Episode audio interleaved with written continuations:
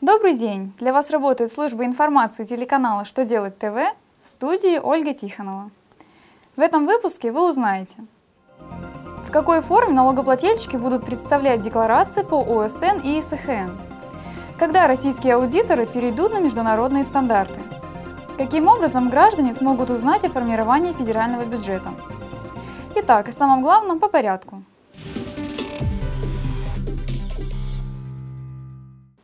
Минюст России зарегистрировал новую форму декларации по упрощенной системе налогообложения, ранее утвержденную ФНС. Соответствующим приказом службы от 4 июля 2014 года установлен электронный формат декларации и определен порядок ее заполнения. В отличие от прежнего варианта, новая декларация содержит подробный алгоритм расчета авансовых платежей, а также раздел о целевых средствах. Наряду с этим Минюст зарегистрировал и новую форму декларации по единому сельхозналогу. Документ дополнен разделом, в котором необходимо указывать сведения об использовании организации имущества и средств, полученных в рамках благотворительной деятельности, целевых поступлений и целевого финансирования. Новые формы декларации налогоплательщикам необходимо представлять, начиная с отчета за 2014 год.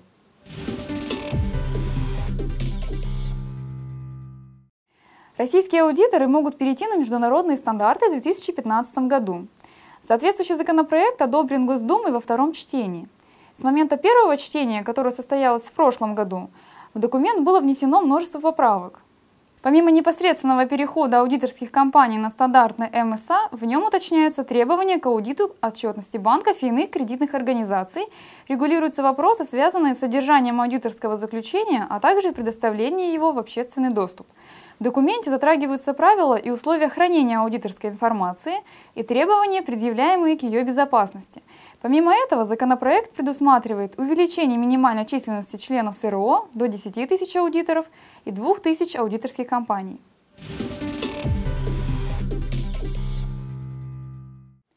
Минфин и экспертный совет при правительстве России подготовили документ под названием «Бюджет для граждан».